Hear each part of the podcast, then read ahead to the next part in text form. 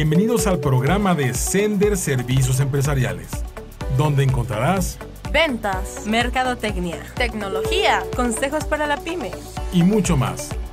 Comenzamos. Hola, ¿cómo están? Muy buenas noches.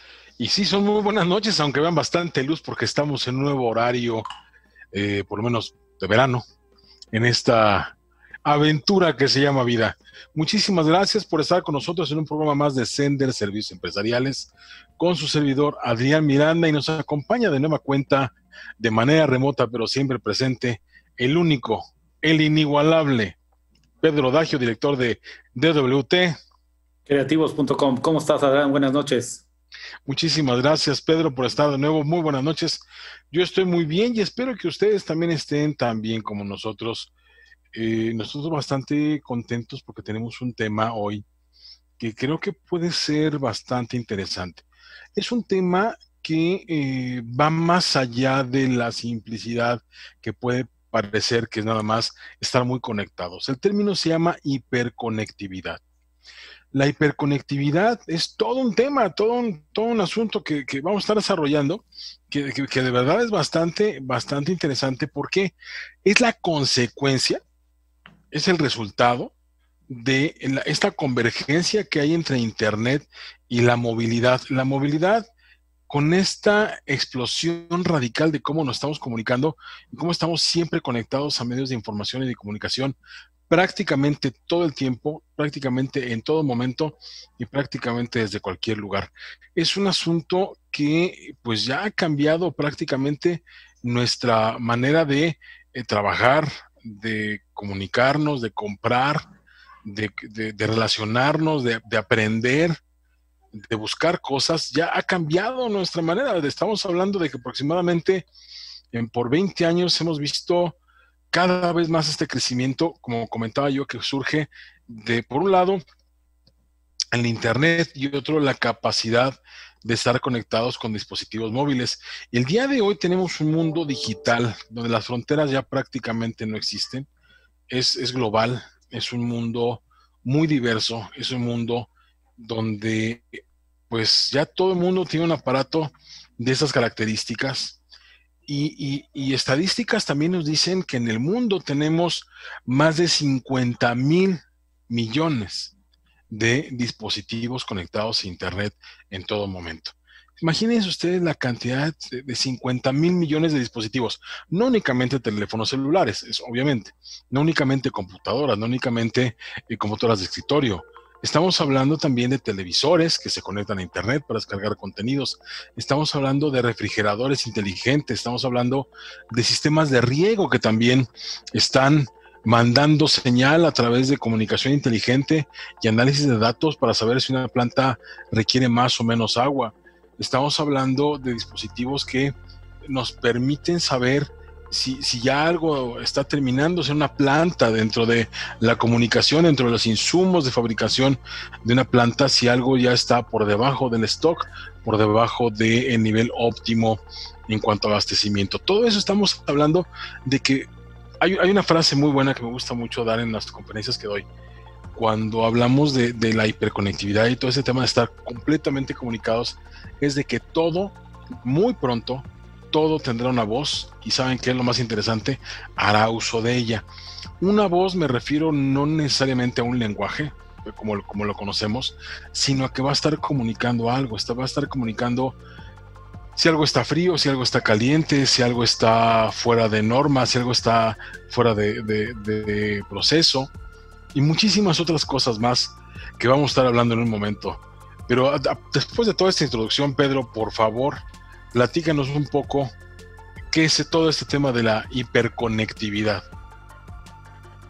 Claro, Adrián, claro, buenas noches a todos, muchas gracias. Bien, lo, lo dices muy bien. El, el tema de la hiperconectividad es principalmente entender que es conexión, muchísimas conexiones, demasiada, em, ¿cómo decirlo? Es muy obvio, demasiada conexión a los medios de comunicación, pero también puede ser, eh, estar relacionado o puede estar referenciado a la conexión entre sistemas, conexión entre empresas, conexión entre grupos de trabajo, eh, hoy día la, y la hipercomunicación, cómo estamos recibiendo la comunicación, cómo qué, comunicación estamos eh, percibiendo, cuál estamos decidiendo tomar y no tomar. Está muy relacionada, hay muchos temas en, los que podemos relacionar la hiperconectividad. Y hoy día pues es la nueva comunicación. Hay por ahí varios autores y varios... Eh, está muy de moda el tema de transformación digital, lo hemos, lo hemos hablado, lo hemos comentado varias veces. Y yo creo que se está dando mucho más, ya no de moda, ya no es una moda, esto ya pasó de ser una moda a una necesidad, a una obligación, aún necesitas estar conectado y necesitas estar al día y volverte mucho más responsable y volverte mucho más, mucho más eh, perfecto, conectado, disponible, ah, accesible, asertivo, porque la, la, comunicación se va en el momento, no puedes hacer correcciones en algunos medios sí en algunos medios no. El tema es que tienes que estar disponible. Y esa hiperconectividad, pues se le llama como, como tal la nueva comunicación.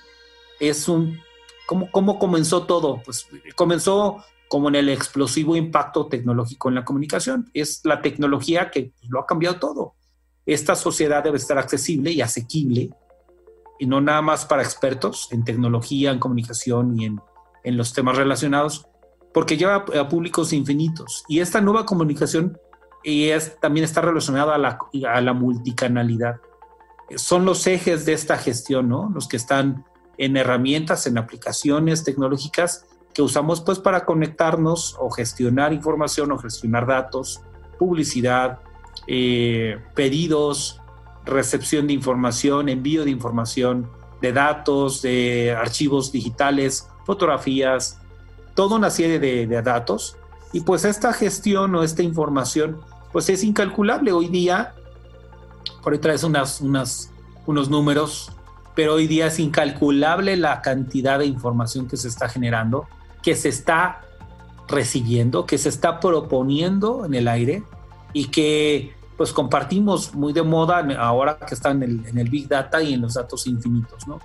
Eh, también es una nueva competencia hoy día, ya pasándolo al tema de eh, tecnología, transformación digital, bueno, principalmente tecnología, marketing digital, eh, sistemas, mercadotecnia, comunicación. Hoy día ya es una nueva competencia o sea, pasándolo al tema recursos humanos, habilidades, competencias, es una nueva competencia. Ya necesitas tener conocimientos claros, necesitas estar listo, entender las palabras, las definiciones de qué es una eh, conexión, una conexión, una gestión de información y de comunicación y de comunidades, porque no nada más son comunidades de redes sociales, sino también son comunidades, comunidades de empresas, comunidades de comunicación interna, comunicación social, fundaciones, todo esto en esta era. Esto es muy importante porque ya no nada más es el interactuar, atraer, crear, informar, vender, colaborar, enseñar, aprender, influir y emocionar. Ya es todo un contenido, ya es todo lo que necesitas crearlas, organizarlas, manejar roles, crear clientes y consumidores, proveedores, manejarlo a empleados, periodistas. Y bueno, todo esto, ¿hacia dónde vamos? Vamos hacia una organización. Y esta hiperconectividad nos está enfocando, nos está llevando a una nueva era.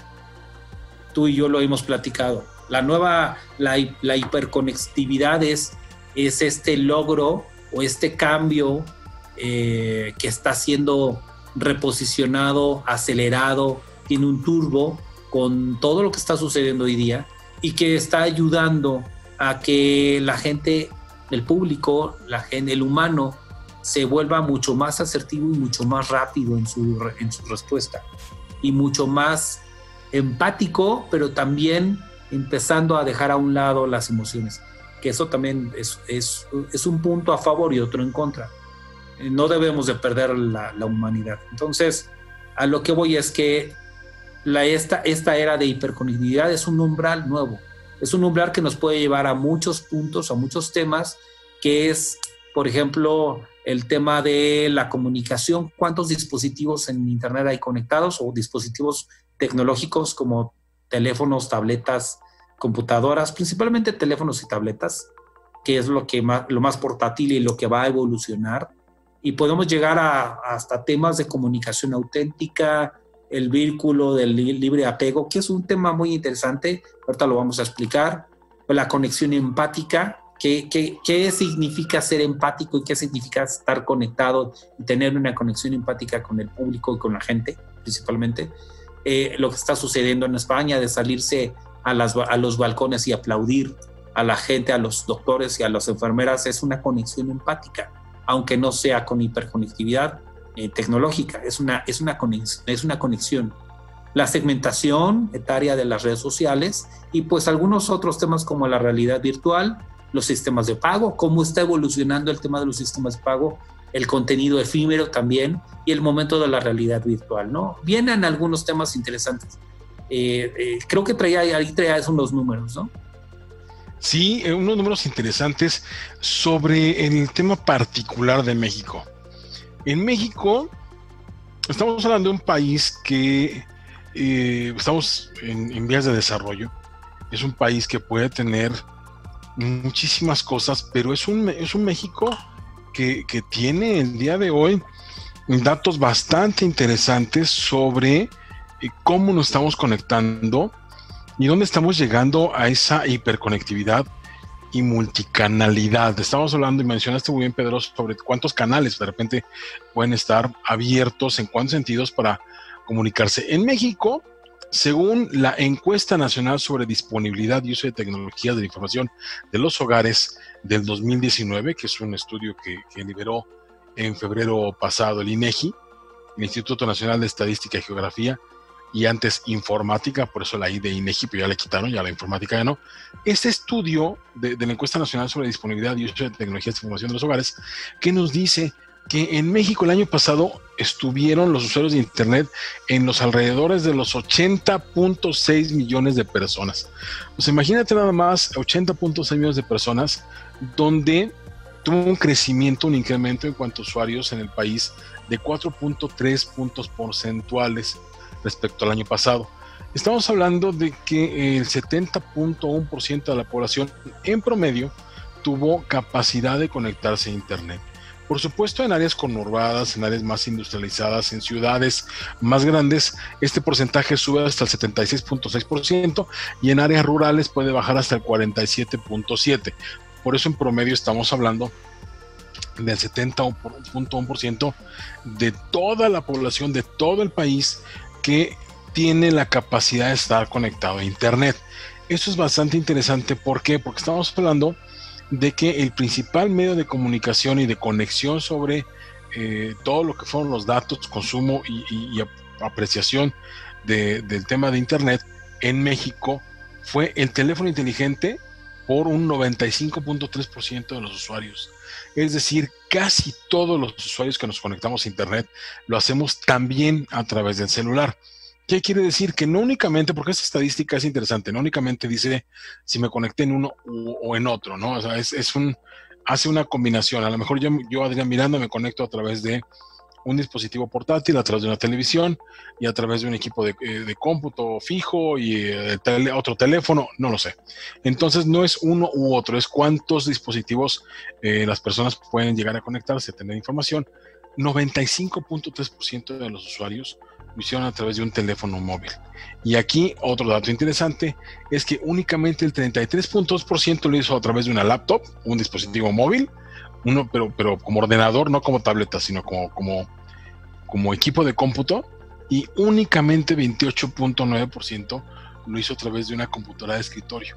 ¿Por qué es interesante esto? Son datos, Pedro, que eh, nos habla sobre cómo hemos evolucionado. Estamos hablando de que hace apenas 15 años la capacidad de, transmitir datos era muy cara, o sea, tener eh, internet suficientemente amplio para poder hacer muchísimas cosas a través de un teléfono móvil era muy caro. Y todo el mundo se conectaba a través de las computadoras de sus oficinas. O sea, el gran grueso de la población ni siquiera en sus casas, era en sus lugares de trabajo que podían tener esta conectividad única y exclusivamente a través de los equipos fijos de oficina. Y cómo esto ha rebasado en 15 años ya hablamos del 95.3% de todo el grueso de estos 70 y un, bueno, 70.1% de toda la población, de 80 millones de personas, casi todos se conectaron a través de un dispositivo móvil.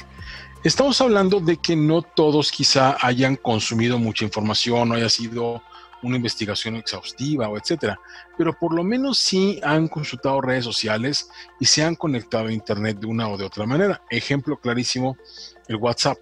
El WhatsApp es una de las herramientas donde rápidamente pueden comunicarse a través de internet y estamos hablando, repito, de que el teléfono ya pasó de ser únicamente una, una herramienta de comunicación verbal.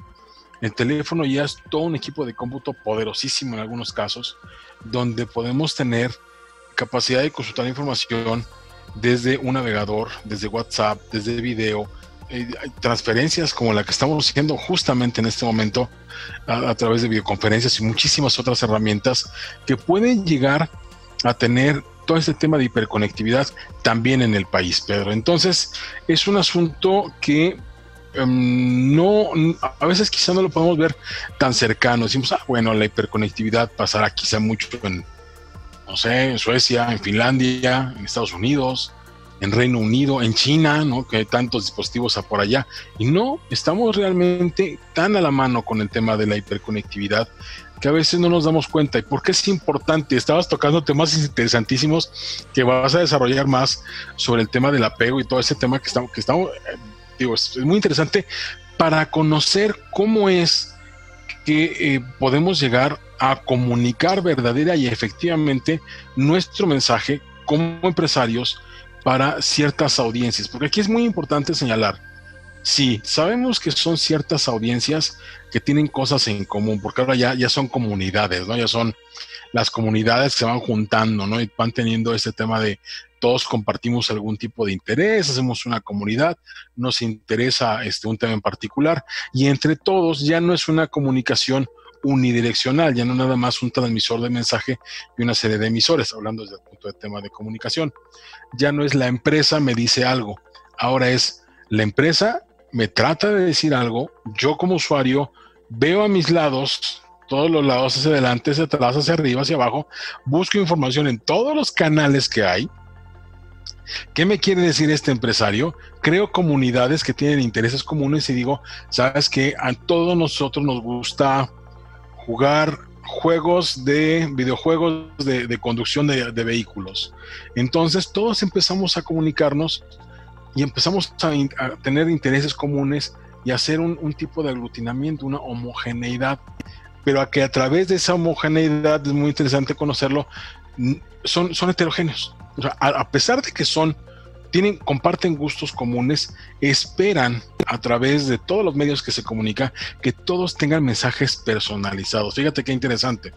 Y a través de todos los medios, ¿no? O sea, es, es, es una complejidad para nosotros los empresarios hacer llegar efectivamente el mensaje que quiere nuestra comunidad o la comunidad que pensamos que probablemente sea la, que se interese en nuestro mensaje de una manera lo más personalizada posible. Es un reto interesante que, eh, pues bueno, tenemos mucho que desarrollar todavía en ese, en ese tema, Pedro.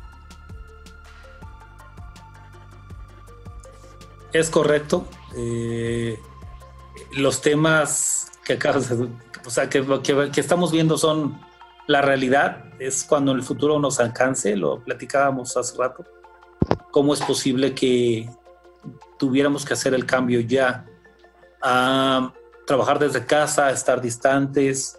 Eh, se están sucediendo varios fenómenos y varios temas, varios puntos que tenemos que, que tenemos que entender para poder llevarlos.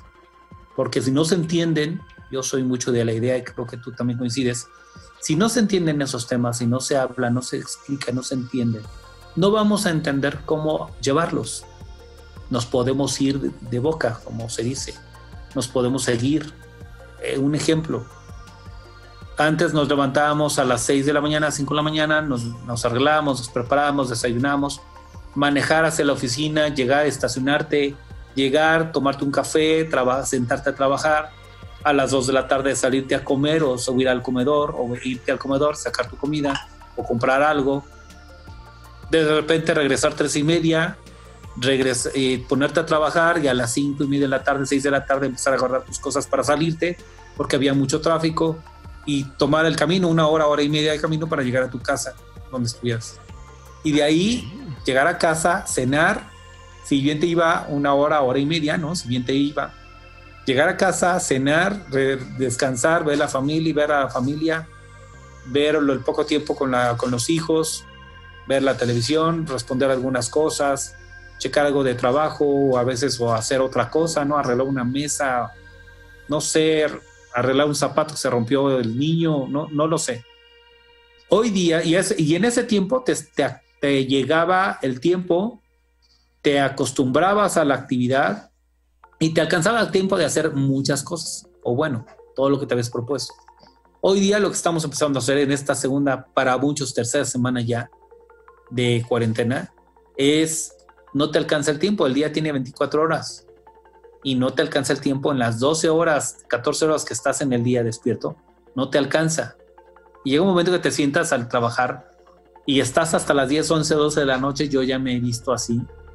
Y a veces no hago lo que tenía planeado hacer o, mm, por ejemplo, hice un par de cosas, arreglé un ventilador, hice, escombré, arreglé algunas cosas, me regresé, me senté a trabajar y a veces me puedo seguir hasta las 10, 11, 12 de la noche. El tema es, tenemos que, debemos tener claro que el estar en estos momentos, en este cambio, en esta temporada, no significa estar 12, 15 horas sentados en la oficina. Es, tenemos que hacer la misma estrategia con los mismos horarios y hacernos un plan de trabajo para poder llevarlos. Porque lo que nos estamos ahorrando de tiempo de regreso de la oficina o de, las, de la calle hacia la casa, en las mañanas y luego en las noches, es lo mismo que nos estamos llevando en el día en hacer otras cosas y nos, nos vamos a mal acostumbrar. El tema es, debemos de tener muy buena organización y orden.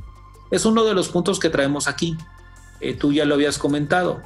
Pues la, la, comunicación auténtica. ¿Qué es la comunicación auténtica? Eh, hoy día, en este escenario previsible, en ese escenario que tenemos hoy día, pues exige un, exige un nuevo paradigma, ¿no? Estamos en el punto exacto de hacer el cambio, de cómo pensar, de cómo comunicar, de cómo hablar, de cómo llevar a la comunicación y estar disponibles. Ya lo hacemos por los celulares y ya estamos bien, bien, bien despiertos y comunicados, ya estamos cerca. Pero también estamos en, la, en, los, en los centennial, imagínate los centennial, en la gente, el público, la población que está, que tiene una conciencia en el cambio del mundo en la edad, son muy jóvenes. Y como bien decías, ya es para grupitos, ya es para grupos. Hay cierta comunicación y cierta información para ciertos grupos. Y ciertos sistemas y cierta tecnología y ciertas terminología para otros grupos. Eh, y a eso, ¿con qué voy a esto? Pues que todo esto es un proceso de cambio. Estamos en un proceso de cambio de manera acelerada. Tenemos que ver que debe haber comunicación auténtica, correcta. Y esta es que haya los medios digitales correctos, eh, verdaderos, que no sean medios que inventen información fake news o que generen eh, suspicacias o mentiras o chismes, prácticamente sin hablar en términos rimbombantes. Pero también tiene que ser comunicación e interacción con el público, no nada más enviar información por enviarla, sino también tiene que haber una interacción. Es como lo que estábamos haciendo la semana pasada. La semana pasada el público nos va a ver. La semana pasada, el video de la semana pasada fue, bueno, la charla fue con una sola pantalla, porque nada más en la configuración teníamos una sola pantalla. Entonces hablaba Adrián y se ponía su pantalla y hablaba yo después, se ponía mi pantalla. Ahora ya tenemos en el video las dos pantallas. Ya nos están viendo. Esta es parte de la adecuación que tenemos que hacer. Y esta adecuación que estamos haciendo hoy día en términos de tecnología, mercadotecnia digital, comunicación, interacción del público, es lo que, está, lo que tenemos que hacer hoy día para estar retroalimentándonos. Entonces, mientras yo estoy hablando, Adrián está escuchando o puede estar haciendo otra cosa, pero está aquí, está en el momento, está en el ahora, de la misma manera yo. Y esto habla también de qué tipo de comunicación le vamos a dar a cierto tipo de personas no es la misma comunicación a los jóvenes, a los centennials, ¿no? A los millennials, que hay algunos millennials que ya no usan computadoras, solamente celular y se les hace muy extraño que existan las computadoras. Sí. Eh, o ya, ya usan solamente una tableta, una computadora para hacer todo. De hecho, ya he visto personas que traen su celular, un Android, le lo colocan en la mesa, sacan el teclado y empiezan a trabajar con el Android. Es un celular pero ya están usando los archivos de Word y ya están usando la información en el, en el mismo teléfono. Como lo que antes, ¿te acuerdas los teléfonos estos Nokia que se abrían, eh, que, que, hacían esto? Sí, sí, sí.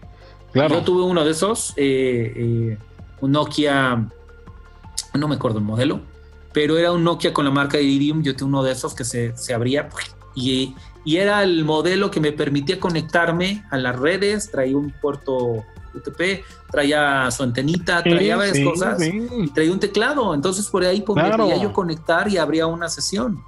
Era un sistema muy amigable, muy accesible y hoy día los chavos, los millennials, no lo, los centennials no lo, no lo ven. Piensan que eso es, una piedra, ¿no? Un papel, ¿no? este, uno de esos aparatitos para tener los libros.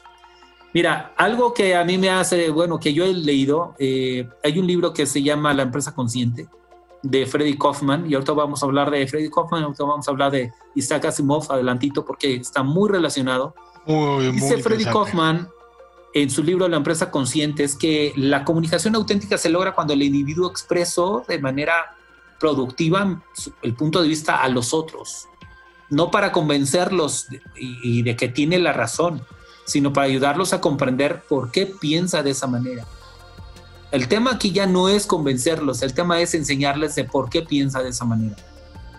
Y a otra parte, por otro lado, es necesario desarrollar la habilidad para escuchar a los demás y estimularlos para que expresen su verdad, es decir, sus pensamientos, razonamiento y emociones. Esto está muy relacionado con el tema de ser asertivo, vive y deja vivir, no quiero, no quiero presionarte para que tú entiendas y aceptes lo mío, sino te estoy explicando lo que yo, cómo lo pienso, cómo lo siento, y tú también lo expreses. Y cuando los dos coincidamos, si es que coincidimos, vamos hacia un mismo camino, coincidimos en la información. Eso es el paradigma, eso es algo que decía Freddy Kaufman, pero es un paradigma que se está empezando a dar. Hay muchísima información en los medios, muchísima información en YouTube, todo mundo es experto en marketing, todo mundo, ejemplo. Todo mundo. Todo mundo te habla de la opción, de la oportunidad del año, que cómo se pueden ciertos eh, efectivos, ciertos ejecutivos, ciertas personas tienen la, la fórmula correcta para volverse millonarios.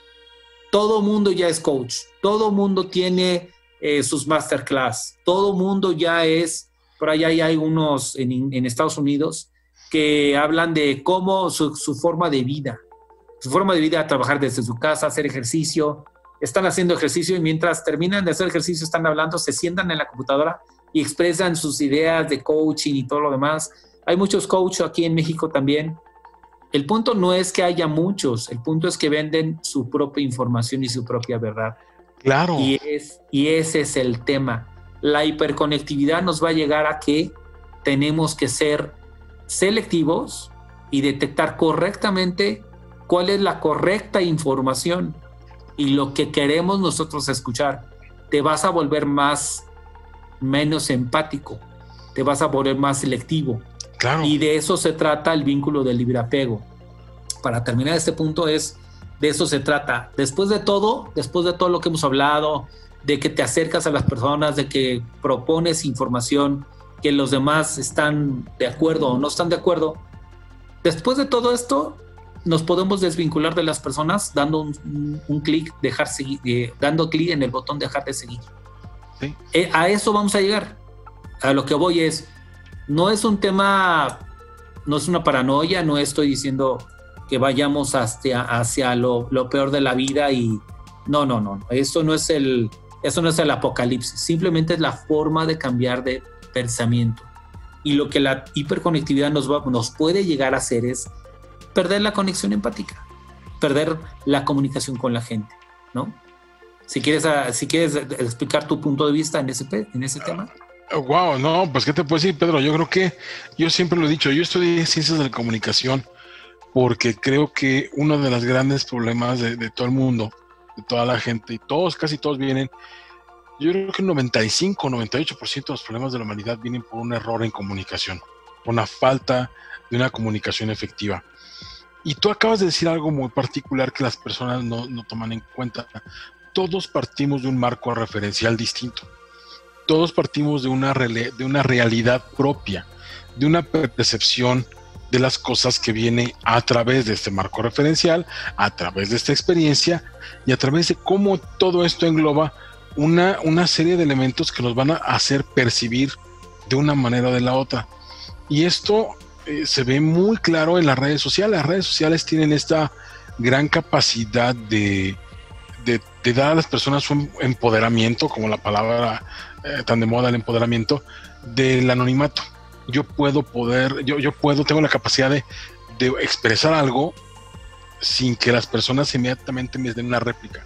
Me van a dar en algún momento, probablemente, o probablemente en algún momento van a comentar algo, pero no lo tengo de frente. Entonces es bastante más probable que las personas puedan empezar a, sacar sus opiniones sin filtro.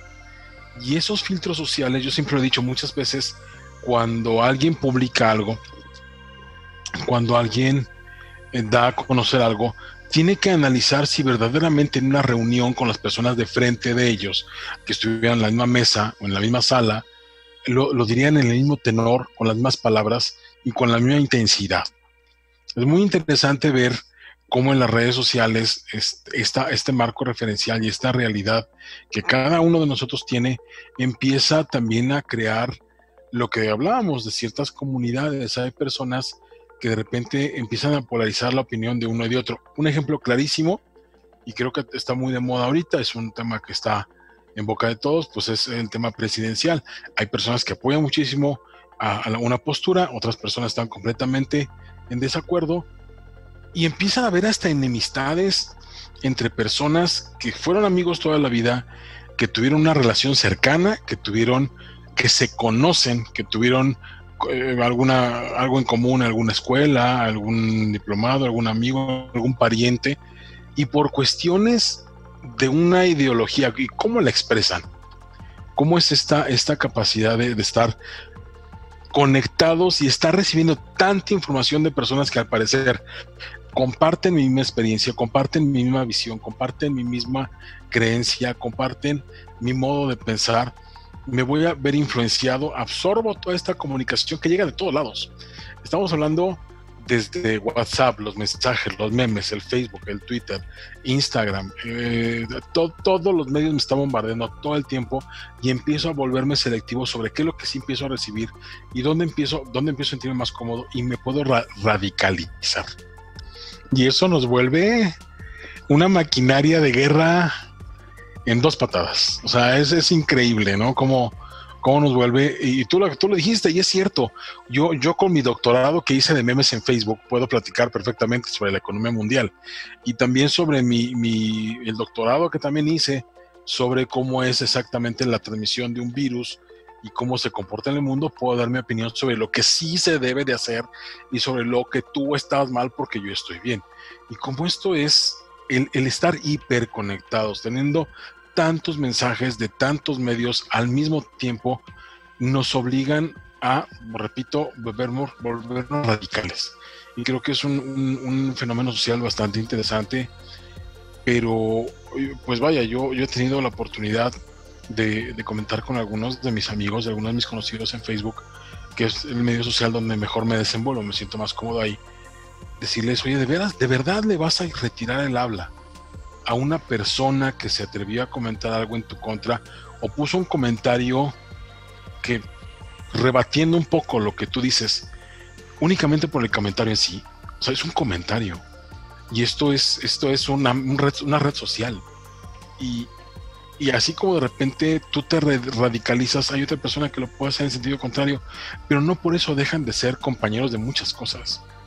Entonces, híjole, es, es un tema tan profundo y tan interesante, Pedro, de, analizar, pero digo, no me quiero clavar porque estamos hablando sobre la, sobre la hiperconectividad, pero esta hiperconectividad particularmente va, es, donde se centra el, el, tema de hoy. ¿Cómo realmente podemos hacer llegar el mensaje y que, de, cómo hacerlo selectivo a través de tanta información y tanta lluvia de cosas que nos llega en todo momento por todos los medios en cualquier lugar. Es, impresionante. Es, impresionante y, como dices, no solamente es el dar una posición, sino que esa posición haga el cambio. Yo lo que he propuesto en ese punto como paréntesis es, yo tengo también mi propia posición en el tema de gobierno de este país, que también soy un ciudadano de este país, pago impuestos y todos los que con los que he conversado en las redes sociales y en persona, la gran mayoría están de acuerdo con hay que hacer las cosas bien correctas y, de y bien en, en pro del país, como decía el padre pro, en pro de todos. Era un comercial. Hay que hacer, el, hay que hacer, hay que hacer la estrategia en pro de todos, para el país.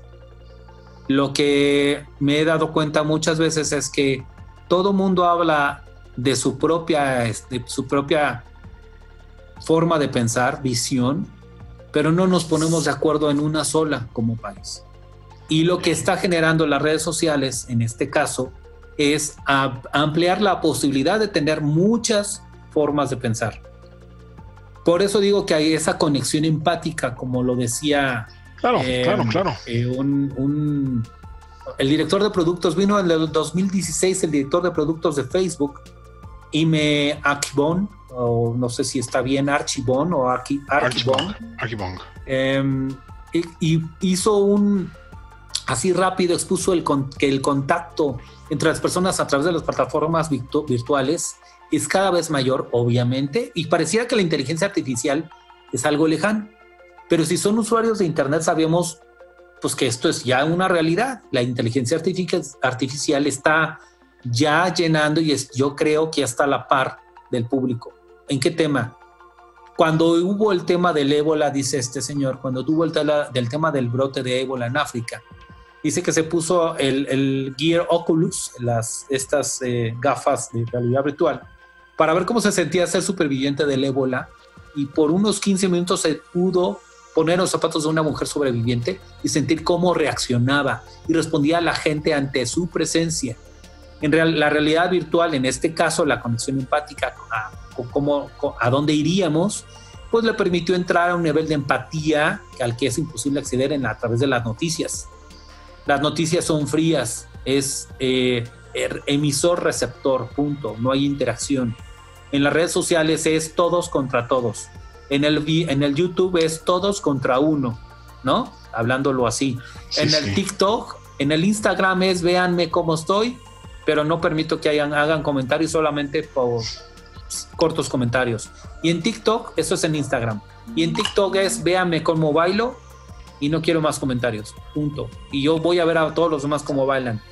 El punto aquí es que se, el, estamos perdiendo empatía y se puede ir perdiendo la empatía constantemente conforme pasa el tiempo y conforme los temas también como vayan generando eh, divers, separación, diferencias. En esto el tema político es muy, muy claro y es un tema que está avanzando constantemente y está generando mucho más muchos más este, eh, problemas que uniones. Pero bueno, en el tema también de la hiperconectividad, eh, es, impresionante, nos podemos clavar hablando de, política impresionante, pero en el tema de hiperconectividad también nos estamos preparando para el futuro, para que las cosas interactúen entre ellas, ¿no? Prácticamente. Eh, ya, ya va a ser interconectividad humana.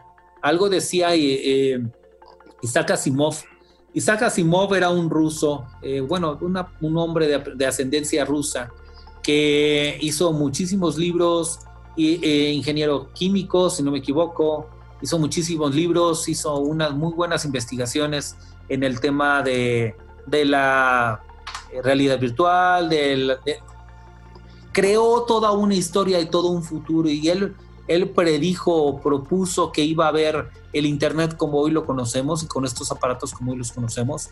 También propuso y predijo que iba a haber demasiada conexión entre el hombre por estas mismas aparatos o sistemas y que se podían hacer comunicaciones a distancia em, en, un aparato en la palma de la mano. Que iba a llegar un momento que la comunicación y el entrenamiento iba a ser la capacitación, los libros, las revistas iban a estar a distancia de manera accesible para todo el mundo. Y en eso hemos a eso hemos llegado. Este señor lo predijo en los años 50, 60, 50, 60. Escribió varios libros, El hombre bicentenario, Yo Robot. Yo siempre lo saco porque de él, creo yo, vienen muchos temas o están relacionados muchos temas que hoy día estamos viviendo. El, en el tema de la hiperconectividad, pues no nada más es la, la comunicación o la segmentación etaria de la, en las redes sociales, que es la parte evidente de las edades en los usuarios, cómo, cómo forman grupitos. Y esto está relacionado a, la, a, eh, a estudios sociológicos, a estudios de comunicación y estudios psicológicos. Pero bueno, no nos metamos en el tema psicológico porque nos podemos seguir 25 horas. Aquí el tema es que el, la, las, las redes sociales también ayudan a segmentar, a separar y poco a poco están haciendo grupitos. Por eso es que los jóvenes están usando más TikTok. ¿Por qué? Porque están, eh, los jóvenes centennials, ¿por qué? Porque están más conectados y están haciendo lo que ellos quieren y no se quieren meter en, como decía mi padre, en Honduras, en peleas uno a uno de que, cómo piensa el otro, ¿Qué es lo que estamos haciendo en las redes sociales.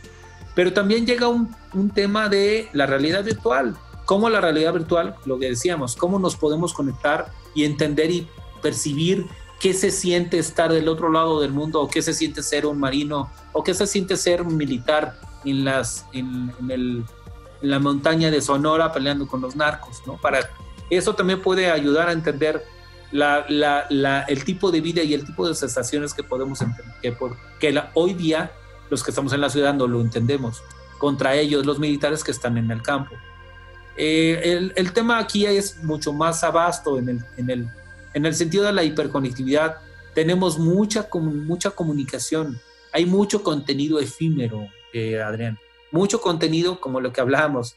La micronarrativa digital ¿ah? es un concepto que desde hace unos 10 años para acá se está generando mucho.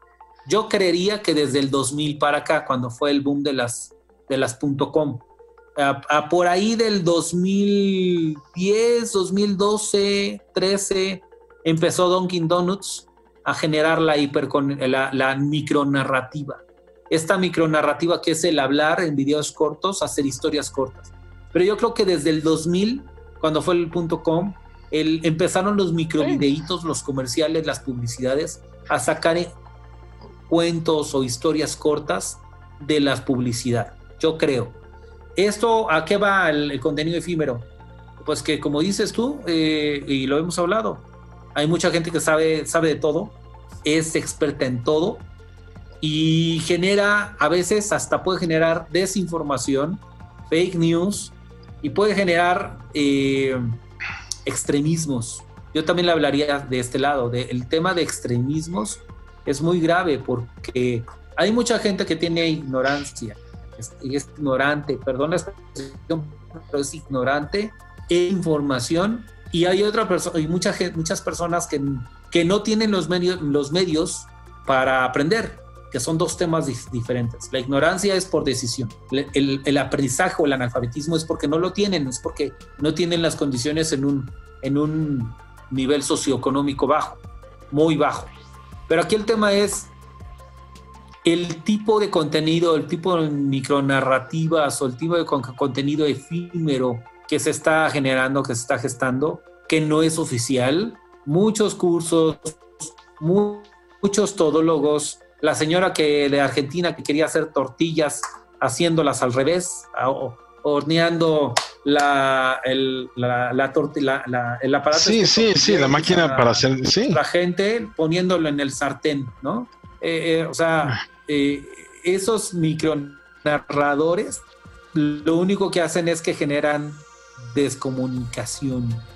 Y no nada más es en Face, en YouTube, en Instagram, en WhatsApp, y hay microhistorias. Hoy ya puedes grabar micromensajes, microhistorias y, y en WhatsApp pues, te los van a que los está escuchando alguien. El tema aquí es, el punto es que si no manejamos, si no controlamos también los contenidos, se nos van a ir de las manos. ¿Sabías, y el público se los voy a decir, a ver si nos, nos comentan algo, ¿sabías que ya hay intentos de, de regular los contenidos de información en Estados Unidos? Desde el año 2012, 2010, ya quieren regular el contenido, las redes sociales, las comunicaciones, ya se están metiendo con Face, ya se están metiendo con WhatsApp. Y eso también genera, pues, no nada más data, data mining para poder vender, también genera descontrol porque ya no puedes estar arriba en la, información, ya, no, ya te da miedo estar arriba publicado, ya no sabes quién te está viendo y quién no te está viendo y para qué te están viendo, ¿no? Ya hoy día me da, no sé si a ti te pase, pero hoy día ya me preocupa que una empresa que me habla para una entrevista de trabajo, de repente, porque sí me han llamado de repente, me habla y me pide el perfil de Facebook, el perfil, perfil de Instagram y el perfil de LinkedIn para seguir en el proceso, porque y si no lo doy, no sigo en el proceso. Yo no sé si para qué quieran mi perfil de Facebook o mi perfil de Instagram, ¿no?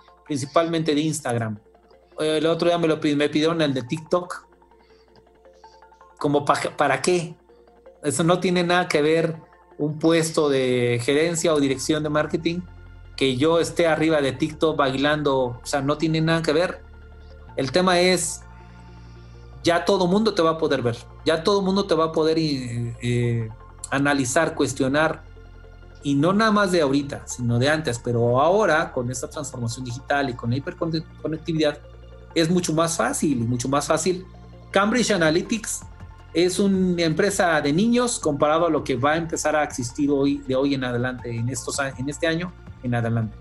¿Por qué? Porque la información va a empezar a fluir, las empresas se van a empezar a abrir y van a empezar a vender más información y más datos y te, van a llegar, te va a llegar más publicidad de cosas que pues a lo mejor estás hablando ahorita y el teléfono Android te está captando y lo, está mandando a, a, Chrome, ¿no? A Android o a, donde sea, a Google. es correcto. hay muchos temas ahí, ¿no? Sí, es, es bastante interesante todo lo que mencionas. El estar siempre conectados, el estar siempre con información, no necesariamente es bueno. Muchas veces lo hemos comentado en este programa. La famosa frase de información es poder. Creo que es muy ambigua y hasta cierto punto falsa. Es lo que se hace con esa información es lo que da poder. Estar tan informados y tener tantas fuentes de información tan variadas, con opiniones tan diversas de temas pues que de todos los días vemos, no nos hacen llegar a una sola conclusión. Nos hacen, si no se tiene la inteligencia o la experiencia y el conocimiento, que acabas de mencionarlo muy bien, de poder analizar cuáles son todos los contenidos, qué es lo que realmente está queriendo decir, híjole, podemos caer en una serie de tendencias bastante interesantes de falsedad de información. ¿Por qué? Porque el que nosotros sepamos y, es una cuestión tan simple que tú como psicólogo lo, vas a poder expresar mejor que yo. Aunque uno trate de ser 100% objetivo, no, no se puede. Porque simplemente por la naturaleza de que lo estoy expresando yo, tiene una tendencia. Punto. O sea, no puedo ser 100% objetivo. Todo tiene una tendencia, todo tiene una, una, una línea marcada, por más objetivo que trate de ser. Entonces yo, por ejemplo, siempre y, siempre hemos hablado aquí que nosotros platicamos sobre nuestra experiencia. Y nuestra experiencia no se trata de que necesariamente a todos les vaya igual, sino tratamos de compartir lo que a nosotros nos ha servido, cómo nosotros vemos las cosas, para que quizá algún empresario que apenas está empezando o que va a medio camino, que de repente hasta hay personas mucho más experimentadas que nosotros, pero no han pasado un detalle, con lo cual nosotros podemos ayudarlo, quizá pueda, podamos evitarle esa piedra en el camino. Pero tampoco quiere decir que la verdad absoluta, o sea, partiendo de ese, mismo precepto, o sea, no tenemos la verdad absoluta para todos los negocios, ni tenemos eh, el mismo marco referencial, ni las mismas oportunidades, ni la misma preparación, ni el mismo mercado, ni las mismas condiciones de nada. Entonces, bajo todo eso, lo mismo es exactamente con la comunicación. Tenemos tanta información, tenemos tantos medios que nos están atacando y están haciéndonos saber hacia dónde vamos que, realmente sabemos a dónde vamos. El día de hoy tenemos información que, nos, nos, abre cuántos caminos. O sea, está, no, ya antes era una disyuntiva, uno u otro, ¿no? Una dicotomía, el A y el B. Ahora es demasiado. Hoy, hoy, hoy tenemos, eh, a eso voy, y lo acabas de decir muy bien, no nada más es el tema de los contenidos y la regulación, porque ya, ya viene, en México ya también quieren regular la comunicación, las redes sociales, en aras de regular eh, los temas de agresiones, robos, violencia, terrorismo, pornografía, violencia, todo esto. Pero bueno, también por abajo del agua pues van a querer regular la, información. De ahí que pase, no lo, yo no creo que pase. Pero viene la tendencia a querer controlar. Y es ahí donde entra la, la, película esta, el libro de este 1987, o entran todos estos libros de historias eh, que empiezan a controlar la información. Aquí el punto es la información digital, el fin del me gusta en redes sociales, en Facebook, qué tipo de información digital tienes dada de alta, cómo lo vas a manejar, cómo lo vas a controlar. Y pues no nada más eso, ahora que viene.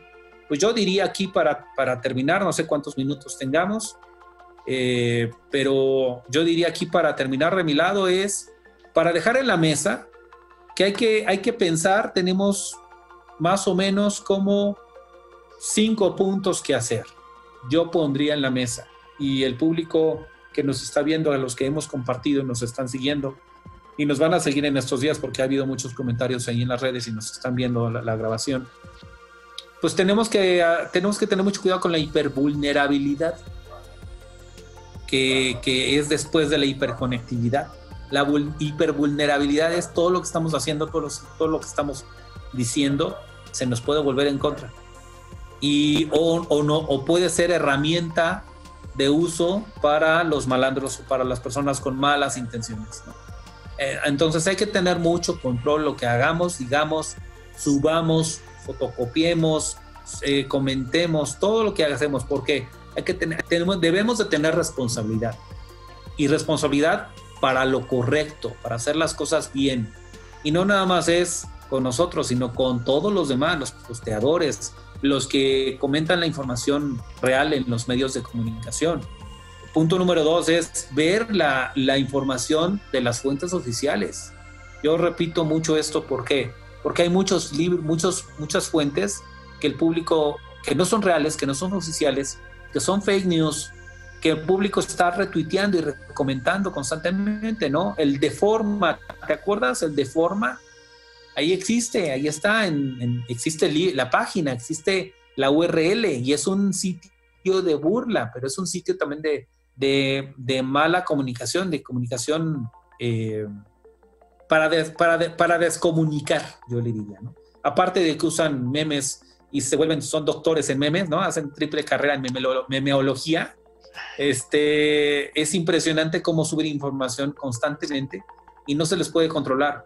Aquí el otro punto que yo pondría de mi lado, Adrián, yo pondría también, eh, tengamos claridad de lo que estamos comunicando. Esto es, si vamos a comunicar nuestra empresa, tenemos que enfocarnos como empresarios a nuestra empresa, a dar el servicio correcto, con responsabilidad, con buena, con buena claridad de la, de la información, ofrecer correctamente lo que vamos a hacer, ofrecer bien los servicios, comprometernos con lo que estamos ofreciendo y responsabilizarnos de lo que estamos diciendo y haciendo con nuestra empresa y hacia nuestros clientes, contactos. Si nosotros hacemos esto en el ámbito de trabajo como empresarios y en nuestro ámbito como personas, no solamente nosotros vamos a estar bien y nuestros clientes o contactos o prospectos van a estar bien, vamos a empezar a generar la cultura de hacer las cosas bien. Y eso es algo que no se ha empezado a hacer, no lo veo, o lo veo muy poco, porque ahorita el tema álgido, como bien tú lo dijiste, es quién te bloquea más porque hablas en contra del presobrador. O sea, es impresionante si estás en una postura contraria la cantidad de personas que te bloquean. No me preocupa, no me duele. Me da, me da risa, pero también es por el tema de, la, de, la, de las posturas contrarias que generan las redes sociales y la comunicación o la mala comunicación que existe, pues malamente desde ámbitos oficiales. Eh, lamentablemente, pero pues va a existir y va a seguir existiendo. Tenemos que nosotros volvernos responsables con lo que hagamos, con lo que digamos y, comentemos.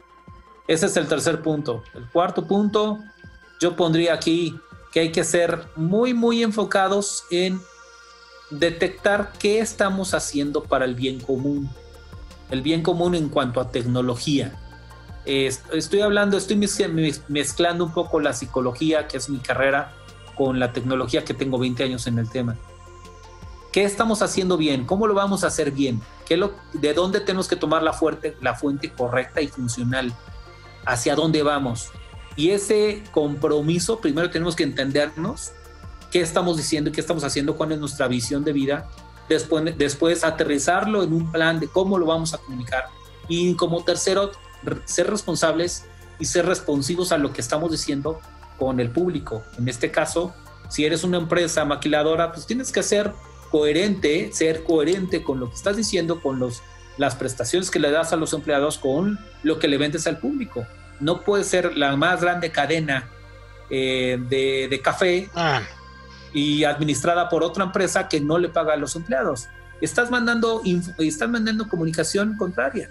Y lo único que generas es que al rato se hace el trend, trend topic de los memes y tus acciones valgan 10 pesos, 12 pesos la acción, cuando realmente podrías haber tenido una buena administración de comunicación de crisis y de comunicación externa para volverte sensible sin perder activos en una empresa o sin perder negociación o valores en la Bolsa Mexicana de Valores. Eh, mi punto está, eh, eh, va por ahí tenemos que ser claros y conscientes de qué es lo que decimos y cómo lo vamos a hacer. Porque hoy día lo que necesitamos es ser coherentes. Caso rápido. He estado comprando, hemos estado comprando frutas y verduras a una empresa que se llama, ¿cómo se llama mi, mi esposa? Me dice el nombre. Don Mandado. es un nombre muy sencillo, pero eso me fue. Para que te des cuenta que estoy en todo. Ah, claro, claro. Don Mandado. Es, una, es una empresa que se dedica a surtir mandado, frutas, verduras, todo lo necesario, principalmente a restaurantes. Y ellos ya están haciendo el mandado a las casas. Y el mejor servicio que puedas encontrar es en Don Mandado, porque te dicen la hora, a qué hora te lo llevan, te traen los productos correctos, en la forma correcta, todos en una bolsa para que los metas a lavar, para que lo limpies. Vienen con su cofia, vienen con su tapabocas, traen guantes, viene una camionetita y no te cobran el envío. Obvio, tiene un costo que viene incluido en el producto, claro. pero no te cobran el envío extra, que eso es, una, es un punto de venta importante, es un punto de logro de venta importante. Si tú le metes el costo de la venta dentro del mismo producto, wow, no, no lo ven.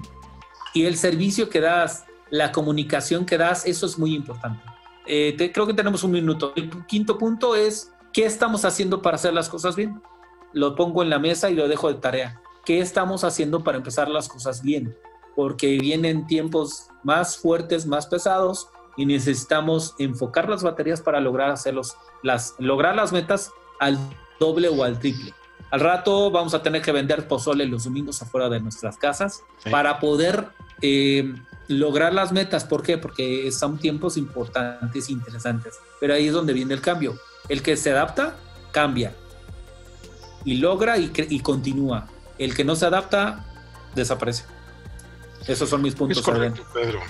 No, pues, pues vaya, muy interesantes porque hablaste tú de, muchísimas cosas entre eh, lo que son varios, varios sentidos de comunicación y esa hiperconectividad, creo que a un empresario lo que más le puede servir es saber en dónde, y siempre lo hemos dicho en cuanto a la segmentación, quién es su, su prospecto ideal, cómo se llama, cómo viste, qué edad tiene, cuáles son sus gustos, sus preferencias, cómo le gusta vivir, qué, qué tipo de, de, hábitos tiene, qué, qué, qué dolores padece, y a través de ello encontrar todos y cada uno de los medios de comunicación que pueda verdaderamente transmitir el mensaje a ese segmento que ya identificó y que por supuesto eh, va a tener que atacar universalmente. No, no, no puede quedarse impávido únicamente tratando de atender un solo, un solo frente.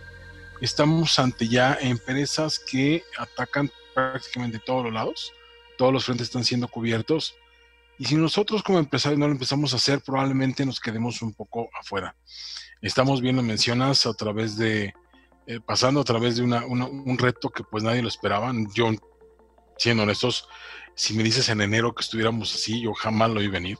Yo creo que ni los famosos videntes, ¿no? Que amanecen todos los lunes y viernes poniendo sus predicciones en los periódicos, pues tampoco lo vieron venir.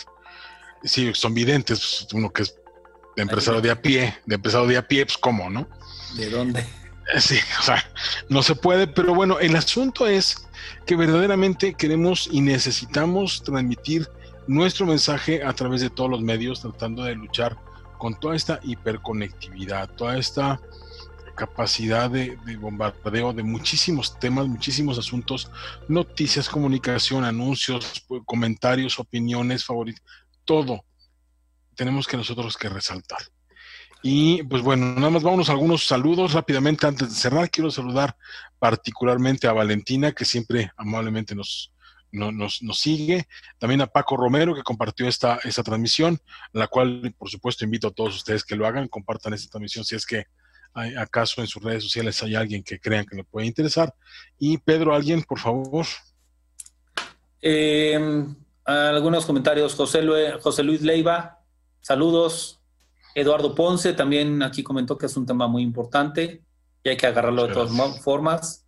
Eh, debemos estar a la vanguardia, dice José Luis. Eh, César Gelazo, Cindy, eh,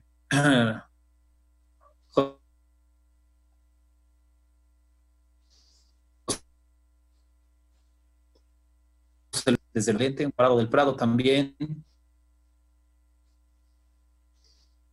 Eh, Em, ya perdí el, hilo, pero hubo muchos comentarios, muchos saludos, que el comentario está muy bien, que el, libro, el libro muy bueno, y los datos que tú comentaste, los números que comentaste, yo creo que sería muy bueno ponerlos en el, en el feed de la publicación, el, link para que vean el archivo PDF y también el, el, libro, lo voy a volver a poner aquí para que el público lo lea.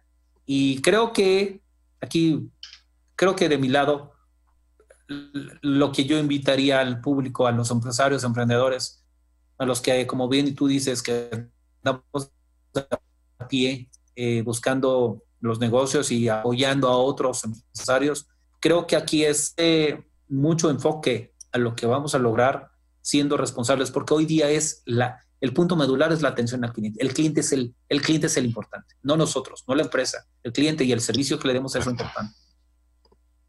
Correcto, Pedro. Pues muchísimas gracias también a Mariana Morales que compartió esta publicación. Y algo con lo que más bien, ya, ya cerraste más bien, lo que, lo que quiero es, eh, ¿dónde te podemos contactar? ¿Dónde podemos saber más de ti, Pedro? No, pues este, gracias, eh, Adrián. Eh, me pueden contactar en, en, Facebook como Pedro Dagio, em, en, como DWT Creativos, tanto en Facebook, como en Twitter, como en LinkedIn. Y bueno, pues este, tenemos ahí las redes, ya creo que hayan pasado por ahí abajo. Y, pues acá abajo en el post también las estamos poniendo. Eh, Pedro.dagio es mi correo, arroba dwtcreativos.com. Cualquier comentario con, ustedes eh, los atenderé muy bien. Muchísimas gracias y pues ya no queda más que agradecer también al equipo de transmisión de Foro Café Radio, esta estación que nos eh, brinda esta calidad, pues todos los, martes que tenemos ese es su programa de Sendes Empresariales, tanto eh, Beto como César. Muchísimas gracias por hacer esto posible. Mi nombre es Adrián Miranda y háganme saber, por favor, sus dudas, comentarios, observaciones, eh, quejas, añadiduras, vendetas o lo que quieran hacerme llegar a mi correo de adrián arroba sender.com.mx, adrián arroba sender con z, y este fue un programa más de Sender Servicios Empresariales, el programa de empresarios para empresarios. Ojalá que les sea de utilidad, ojalá que les haya sido interesante. Estamos a sus órdenes y nos vemos el próximo martes con un programa que seguramente será de mucho de su interés. Gracias, cuídense mucho, lávense las manos y no salgan. Hasta la próxima. Gracias, gracias Adrián, gracias, a todos. Buenas noches. Cuídense. Hasta luego.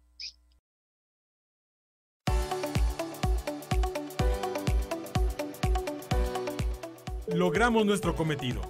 Aquí, en Sender Servicios Empresariales. Escúchanos el próximo martes en punto de las 7 de la noche. Te esperamos.